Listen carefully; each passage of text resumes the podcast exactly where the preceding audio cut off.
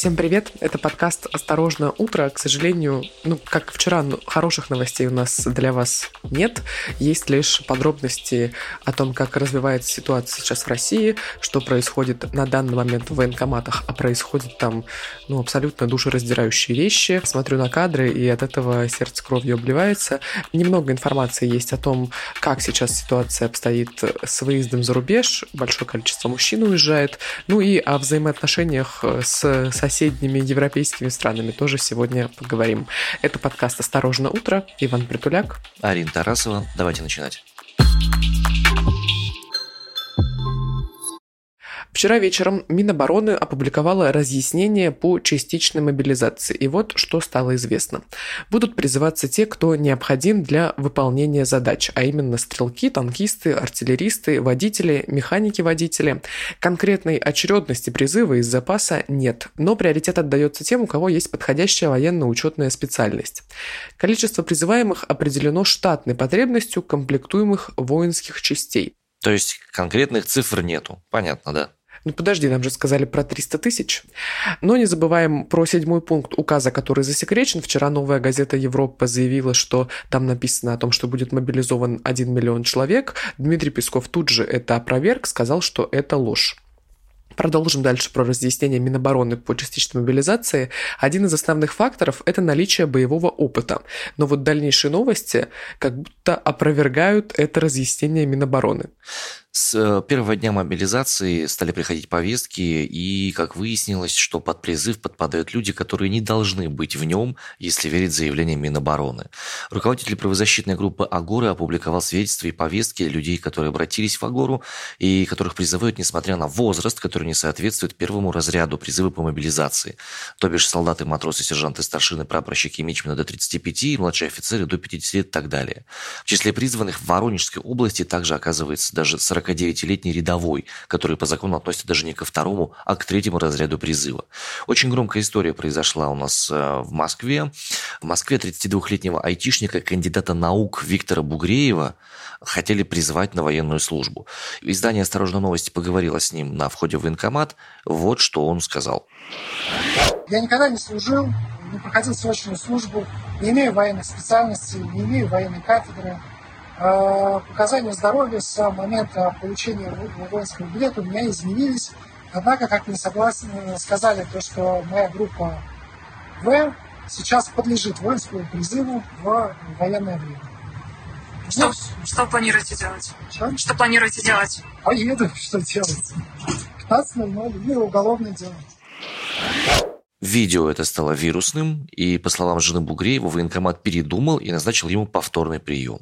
И после этого айтишники коллективно попросили у Минцифры отсрочку от призыва. Руководители российского сообщества работников сферы информационных технологий отправили письмо с таким призывом к главе Минцифры Максуту Шадаеву.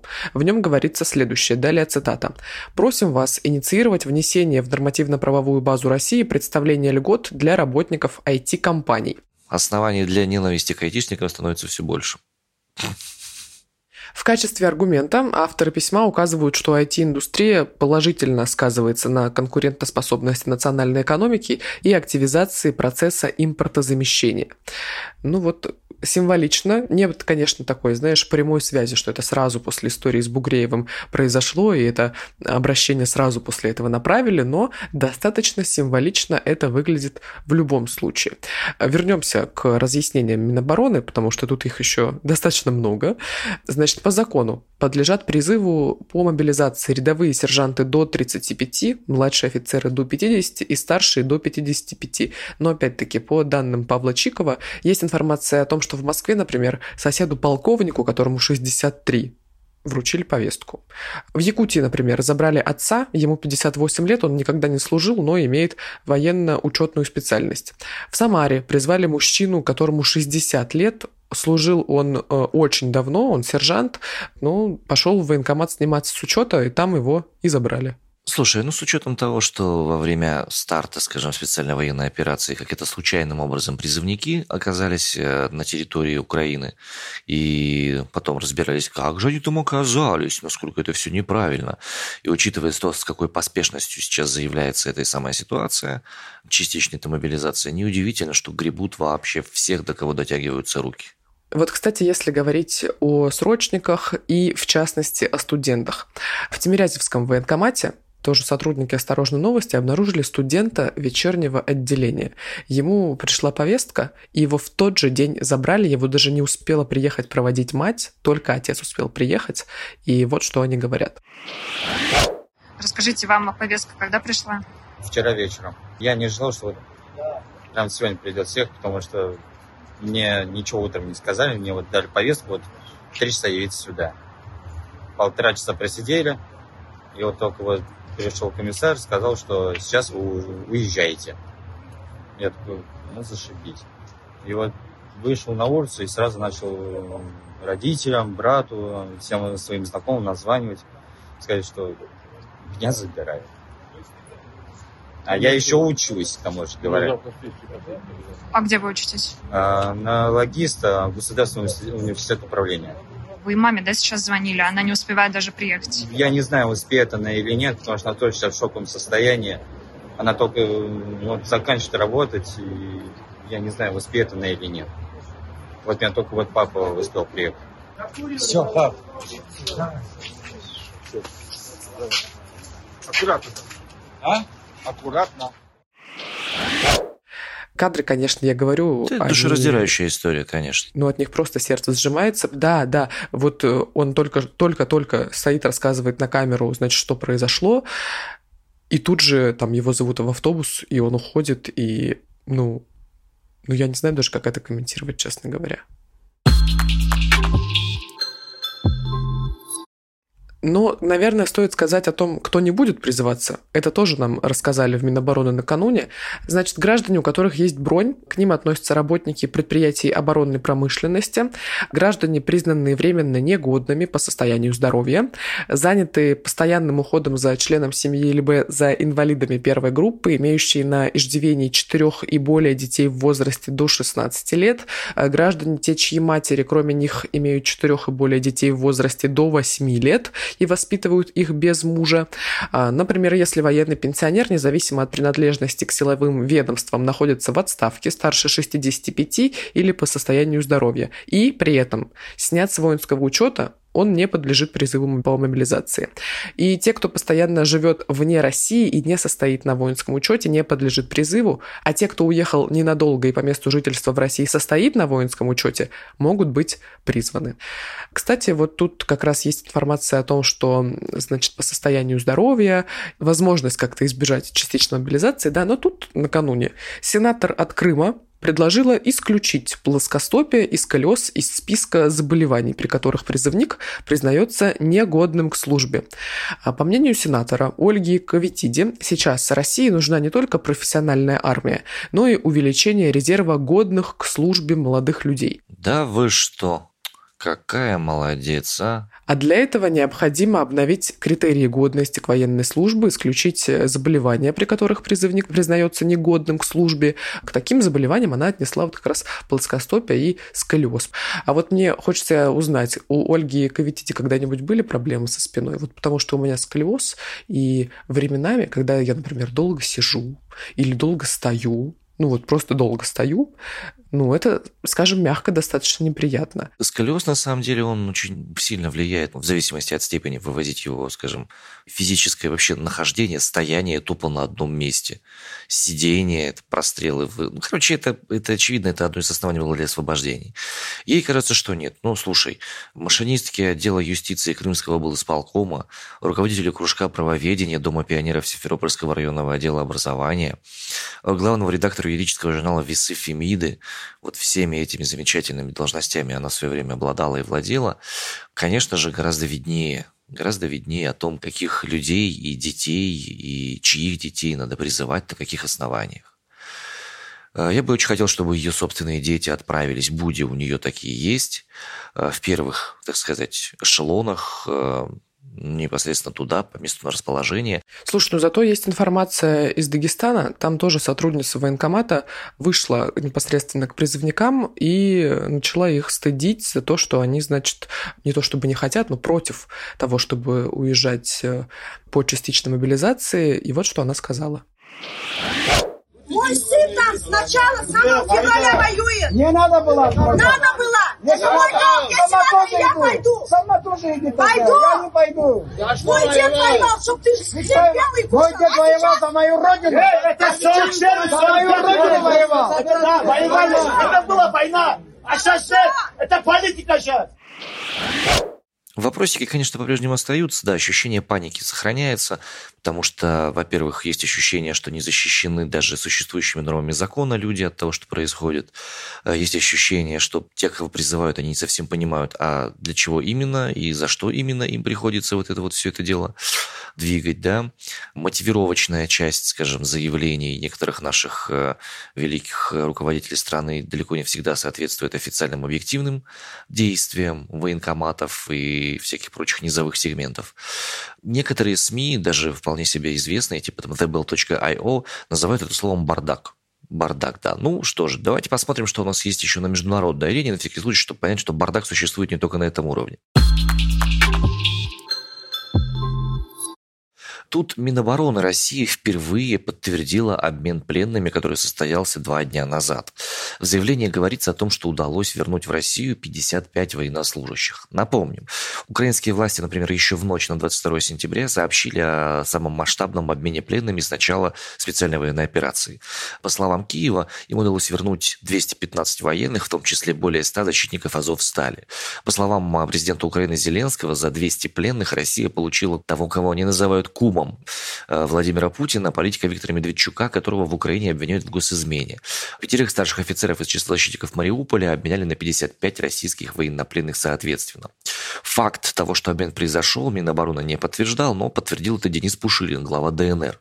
Э, Он сообщил об этом вечером, еще вчера об этом сообщили власти Украины, соответственно. Минобороны отчиталась об обмене вчера вечером, но про Медведчука предпочло не сообщать. Это вызвало очень большую, очень сильную реакцию военкоров. В Z-пабликах очень многие люди начинали возмущаться, дескать, о том, почему, зачем вообще, почему людей, которые должны были судить как нацпредателей, как националистов, решили вернуть обратно, и что за фигня вообще происходит, это предательство, там, плевок в лицо тем, кто в специальной военной операции участвует и так далее. Даже Рамзан Ахматович высказался по этому поводу. Э, Да, ну давай тогда сначала с Рамзана Ахматовича начнем. Значит, он назвал неприемлемым обмен украинских военнопленных и заявил, что российская сторона не посоветовалась, далее цитата, с нами, активными участниками спецоперации. Ну, про Кадырова мы дальше еще поговорим, но вот эти возражения уже начали умело отрабатывать журналисты федеральных э, телеканалов, ну, типа Маргарита Симонян, Владимира Соловьева и так далее. Вот говорят, что а что есть-то они будут русский хлеб? Пусть уже едут к себе. Нам главное, чтобы наши парни, наши парни вернулись. Да вы что? 55 человек и 300 тысяч, да? Угу, класс, окей, да, дальше слушаем. Ты правильно еще заметил, что хотели их э, чуть ли не под трибунал, смертная казнь и так далее. Показательные выступления, да, показательные суды. Ты заметил, как это все замялось, насколько незаметно? Потому что я только вчера осознала то, что об этом очень много говорили, и в итоге это просто все сошло на нет. К счастью, конечно же. Но вот как это все произошло, заметил? Мгм. Тихо, аккуратно. А что касается непосредственно Кадырова, вернемся к нему, по ЧГТРК «Грозный» показали анонс сюжета, где Рамзан Кадыров говорит о том, что частичной мобилизации в регионе не будет, потому что Чечня уже перевыполнила план по набору в три раза. Кадыров провел совещание с оперативным штабом по проведению специальной военной операции. Главная тема – частичная мобилизация. Глава региона заявил, что в Чеченской республике набор в ряды вооруженных сил проводиться не будет, так как за время военной операции субъект перевыполнил план в три раза. Этот материал сейчас готовится к эфиру. Расширенную версию смотрите в наших следующих выпусках. Предложили лишать российского гражданства выходцев из Центральной Азии, которые отказываются служить. По мнению члена СПЧ Кирилла Кабанова, за отказ служить в армии должны лишать российского гражданства не только иностранца, но и всех членов его семьи. А в то же время Узбекистан предостерег граждан, временно пребывающих в России, от участия в боевых действиях такая вот э, складывается обстановка и вообще накаляется она не только между э, Россией и странами Евросоюза, например, но и э, с азиатскими странами тоже как-то сейчас не очень хорошо, скажем так. Ну, вообще, Совет по правам человека, он уже давно ведет себя так, что становится понятно, какого именно человека это Совет по правам, об уважении к личности, об уважении к правам, тут как бы речи особо не идет на самом-то деле. Люди отрабатывают ну, то, что они должны отрабатывать, судя по всему, хотя, конечно, это мое сугубо притуляцкое предположение. Лишать членов семьи гражданства, ну, это уже откровенно репрессивная история потому что начинают бить уже по родственным связям, по родовому признаку, а не в соответствии с индивидуальной ответственностью. И это не имеет никакого отношения ни к тому, что называется правам человека. Это натурального рода репрессии. Ну, как бы, чтобы мы с вами называли вещи своими именами. За последние два дня границы забиты просто людьми, мужчинами призывного возраста, призывного состояния, которые планируют эту страну покинуть. Достоверно подтвержденных случаев запрета на выезд из России для военнообязанных пока у нас нету. По крайней мере, в телеграм-чатах, где россияне делятся опытом пересечения границ, нет ни одного случая официально за день, за вчерашний. При этом в большинстве отчетов рассказывают о том, что на паспортном контроле мужчин призывного возраста отделяют от остальных и опрашивают, задавая вопросы о статусе военнообязанных, наличие повестки в военкомат, прохождение военной службы и так далее. Когда купил билет? Да, есть ли обратный билет. Судя по всему, ограничения на выезд отличаются от региона к региону. Например, в четверг вечером был опубликован датированный 21 э, сентября мобилизационный приказ военного комиссара Москвы. В нем не было пункта о том, что военнослужащим запаса, не получившим повесток, запрещается выезд за пределы региона.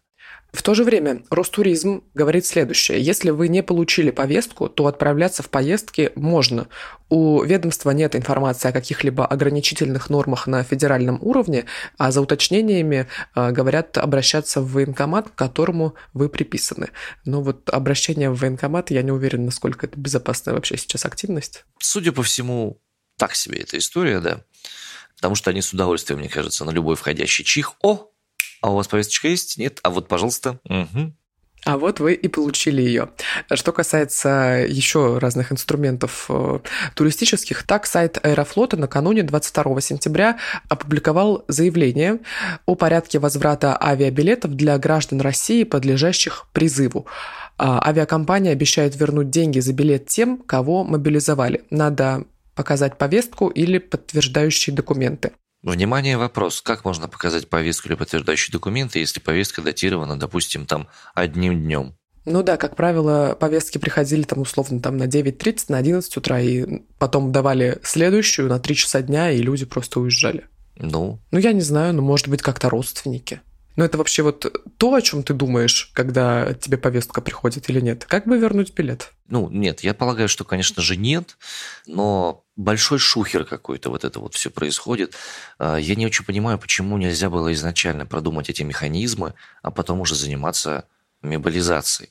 Слушай, ну я тоже об этом думала. Почему не сказали, например, ну хотя бы за несколько дней о том, что мы собираемся ввести частичную мобилизацию? Ну, ответ как будто напрашивается сам собой, границы были бы просто забиты, угу. но люди бы спешно выезжали. Ну, я не знаю, мне кажется, это про неуверенность э, там в государстве, про неуверенность э, в своих гражданах и так далее, потому что, возможно, это прозвучит цинично, простите, но выедут, вероятнее всего, не все. Вот. И, ну, я не знаю, правда. Но мне кажется, это было бы как-то более человечно сказать заранее, а не вот так обухом по голове в 9 часов утра. В универсально приказном порядке, да. Да, мобилизация началась сегодня. Простите, частичная мобилизация. К вопросу о границах и обо всем остальном, тут э, министр иностранных дел Чехии Ян Липавский заявил, что Чехия не будет выдавать гуманитарные визы россиянам, которые спасаются от мобилизации частичной. Об этом сообщает чешское телевидение непосредственно. Также он подчеркнул, что желание россиян убежать от обязанностей, которые возложены на них правительством, не соответствует критериям для получения гуманитарной визы, соответственно. Ну вот же оно, вот же оно, европейское лицемерие По заявлению Еврокомиссии, решение о том, допускать ли на свою территорию лиц, прибывающих из России, остается за конкретным каждым государством, членом Евросоюза. Чехия будет относиться к потенциальным дезертирам, это в кавычках, как ко всем просителям убежища, но в настоящее время наплыв россиян они не отмечают. Ранее глава литовского Министерства иностранных дел Габриэлюс Ландсбергис заявил, что каждое обращение за визой на въезд будет рассматриваться индивидуально. Ну что ж, дамы и господа, на этом наш выпуск завершаем. А с очевидностью э, мы все с вами находимся сейчас в состоянии шока, причем едва ли не большего, чем 24 февраля. Ты знаешь, меня очень пугают грядущие выходные и вообще в целом конец сентября, потому что ну, мы не забываем, что сегодня начинаются референдумы в Херсонской, Запорожской областях, в ДНР, ЛНР. И что будет после того, как эти референдумы пройдут, и что будет после того, как, вероятнее всего, эти области войдут в состав России, мне страшно думать. Простите, что я нагнетаю. Ну, в любом случае, мы будем на связи, дамы и господа, будем вас э, информировать по мере получения информации. Давайте попробуем хотя бы на мгновение почувствовать, что связь некая есть, и что если вы ждали времени, когда пришла пора поступать по совести, то, наверное, оно как бы наступило. Ну да, кажется, пришло время, ну, я не знаю, что для вас эти действия, для кого-то, может быть, Ой, ну, сделать самое разное на самом деле, что вы давно хотели, но, может быть, не решались, откладывали что-то еще. Очень много сейчас пишут про синдром отложенной жизни, что, кажется, пора отключать этот режим и, наконец, жить жизнь сейчас, сегодняшним днем, потому что непонятно, что будет завтра. И сейчас я как никогда согласна с этим, э, с этим суждением, что действительно непонятно, что будет, там, вечером даже. Выбирать жизнь, выбирать быть живым – выбирать мир. Наверное, это тот выбор, который сейчас перед многими из нас с вами стоит. Надеемся, что мы с вами примем верное решение. Всем спасибо, всем пока.